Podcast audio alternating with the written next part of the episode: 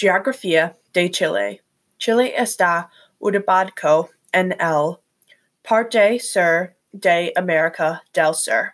Chile está al lado de Cordillera de los Andes y el Océano de Pacífico.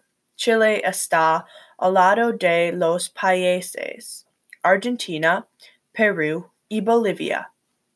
Chile está debajo del Ecuador. Chile es el segundo país más grande. Chile tiene playas, glaciares, icebergs, canales de mar y un desierto. Chile tiene muchas características diversas de la tierra. Chile las tiene por todo el país. Chile tiene dieciocho parques nacionales. Chile tiene dos mil seccionados millas de largo. Chile tiene dos mil y noventa largo millas de carreteras.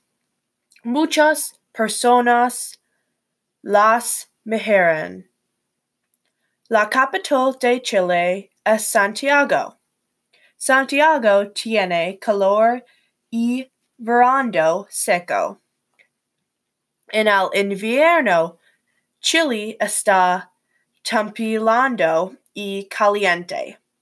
Chile tiene muchos bosques. Chile los tiene en el sur. Al lado del Océano Pacífico hay calas, fiordos, islas, canales y pensiluas. Muchas personas los visitan. El desierto de Atacama ubica en el norte de Chile. El desierto de Atacama tiene poco llueva. Muchos animales no lo pueden sobrevivir.